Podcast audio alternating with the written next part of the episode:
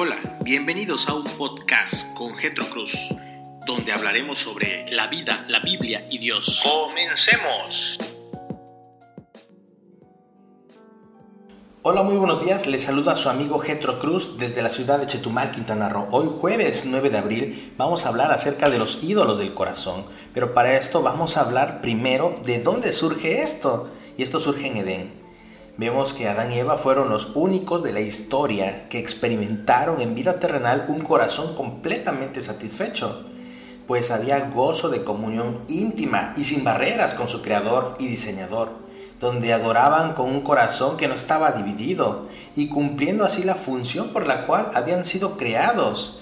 Vivieron por un breve tiempo de paz total, sin inquietudes, luchas o temores, no tenían ninguna necesidad que no fuera suplida en persona por Dios mismo. Puesto que somos descendientes de ellos, tenemos al mismo creador y diseñador. Él es la fuente de paz y satisfacción que tenemos, la misma necesidad de comunión con Él. Pero desde el momento en que ellos decidieron que Dios no era suficiente, los seres humanos hemos buscado objetos alternos de adoración. Buscamos otras fuentes de felicidad Nuestros corazones reconocen que necesitan algo que este mundo físico no ofrece. Pero como el pecado ha distorsionado nuestro diseño original, ha distorsionado también nuestra búsqueda de identidad, placer y bienestar. Diariamente somos engañados por nuestro propio corazón. Los objetos alternos de adoración hacia los cuales nuestro corazón engañado nos impulsa son ídolos. Cada vez que nuestro corazón se convence de que algo o alguien aparte de Dios nos puede satisfacer, estamos adorando a un ídolo.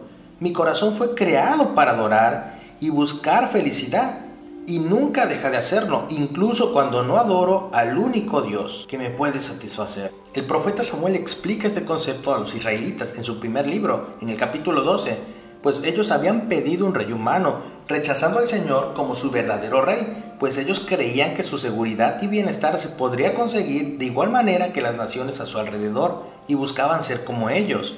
Cuando se dan cuenta de su error, ya habían ungido a Saúl como rey, claman a Samuel por la misericordia de Dios y él le responde así. No teman, los tranquilizó Samuel, de verdad han hecho mal, pero ahora asegúrense de adorar al Señor con todo el corazón y no le den la espalda. No vuelvan a rendir culto a ídolos despreciables que no pueden ayudarlos o rescatarlos, son completamente inútiles.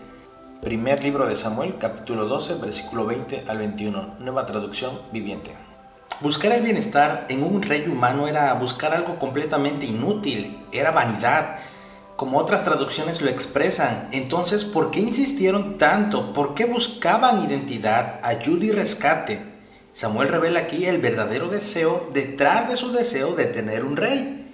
Cuando busco identidad, bienestar, poder y vanidades inútiles, estoy levantando ídolos en mi corazón. Tomemos un momento para identificar algunas de estas vanidades. Primero, buscamos un ídolo que nos dé identidad. El deseo de identificarnos con algo o alguien es natural. Dios nos creó para identificarnos con Él, nos hizo a su imagen, para representarlo sobre la tierra y ejercer dominio sobre ella. La identidad de Adán y Eva les dio su razón de existir en Dios mismo.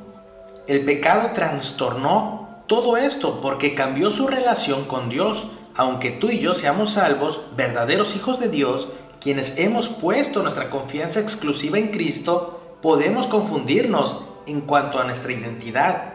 Confusión de identidad. Es un problema espiritual de idolatría y todos sufrimos de esto. ¿En quién buscamos nuestra identidad?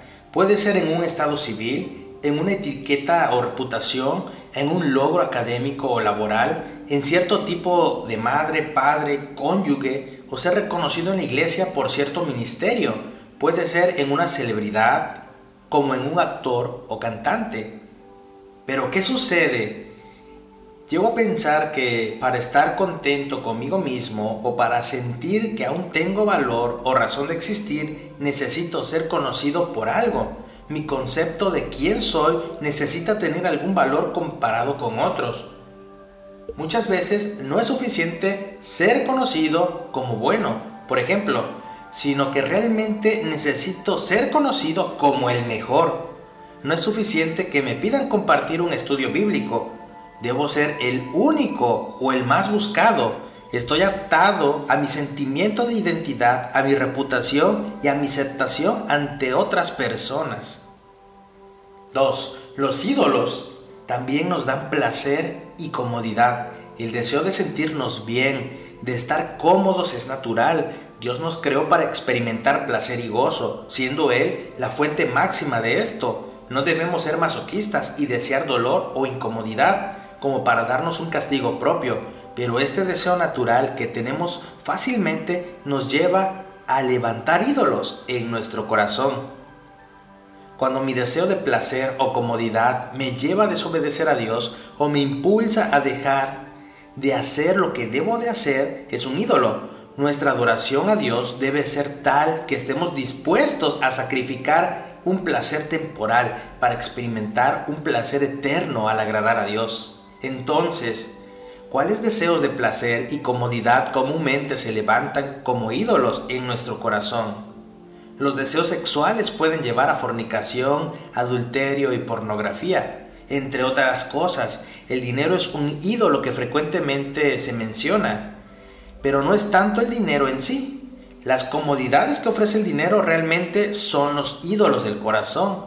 Un deseo desenfrenado de comer lo que me agrada es una indicación de que un ídolo en el corazón existe. Si rechazo la comodidad íntima y transparente de la iglesia, Puede ser que mi corazón evita la incomodidad de abrirme y de enfrentar mi pecado.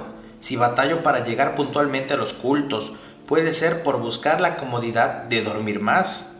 Hay muchos ídolos sutiles de comodidad y placer que están profundamente enterrados en nuestros corazones. Tercero, los ídolos de poder.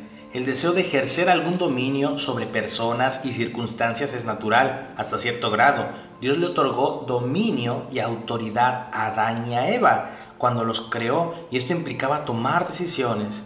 Pero el pecado de Adán y Eva, al querer moverse fuera de la autoridad de Dios, introdujo lo peor que al día de hoy estamos sufriendo, que es la muerte, por el único hecho de controlar, de querer ser como dioses. Y esto trajo la ruina a la humanidad.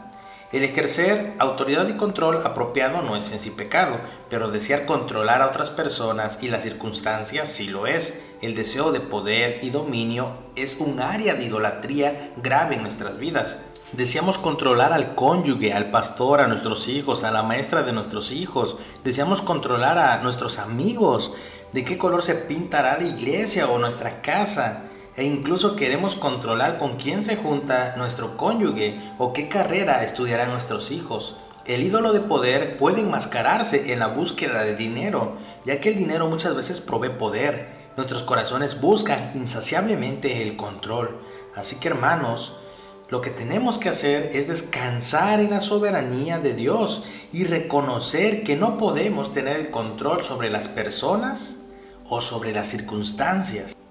Cuarto, identificando a los ídolos. No terminaríamos de enumerar los posibles ídolos que nuestro corazón fabrica. Las posibilidades son infinitas, porque cada uno de nosotros tiene una fábrica personalizada de ídolos propios.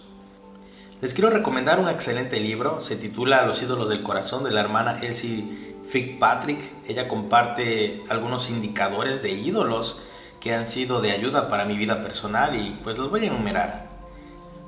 Número 1. Si estuviera dispuesto a pecar para obtener lo que deseo es un ídolo. 2. Si peco cuando no tengo lo que deseo es un ídolo.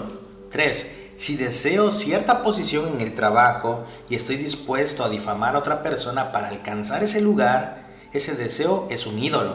Si deseo un hijo, a pesar de que sea un buen deseo, pero mi reacción hacia Dios cuando no me lo da es pecaminosa. Mi deseo de tener un hijo es un ídolo. Creo que un hijo me hará más feliz que Dios mismo y su perfecta voluntad. Cualquier acción o actitud pecaminosa entonces es una indicación de idolatría. Tenemos mucho que trabajar. ¿Qué podemos hacer? Y por último, hablaremos sobre cómo derribar a los ídolos de nuestro corazón. Bueno, lo contrario a la adoración ha sido siempre la idolatría, pero como adoradores, por naturaleza la solución yace en corregir la adoración de nuestro corazón. Jesús nos dice lo que Él más quiere de nosotros y lo que es nuestro camino a la verdadera felicidad y descanso. Ama al Señor tu Dios con todo tu corazón. San Mateo capítulo 22 versículo 37. Dios es el único que puede ofrecerme una identidad segura, bienestar genuino y libertad verdadera. Cristo nos ha dado la solución a ser liberados de esos ídolos, los cuales nos tienen presos. Espero que este mensaje el día de hoy sea de bendición a tu vida. Y si tienes alguna duda o comentario, puedes escribirme al 99 94 08 05 57 o en mi perfil de Facebook.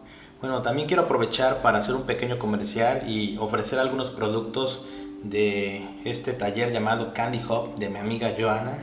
Y pueden entrar al perfil en Facebook o en Instagram y ver todos los productos que tiene. Ya eh, se pone a hacer material dedicado al devocional diario. Ella crea diarios para que podamos nosotros registrar nuestro tiempo de, oración, eh, nuestro registro de lecturas bíblico, y devocional personal y pueden entrar a esta página Candy Hub y pedir eh, cotización sobre sus productos, los cuales han sido de bendición para muchas personas. Recordemos que necesitamos tener intimidad personal con el Señor y la única forma de hacerlo es primeramente tener la intención de hacerlo, disponer de un tiempo, agarrar nuestra Biblia, leerla, meditar en ella y ponerla en práctica y tener tiempo para hablar con Dios. Espero que siga siendo de bendición este podcast y nos vemos el día de mañana. Bendiciones.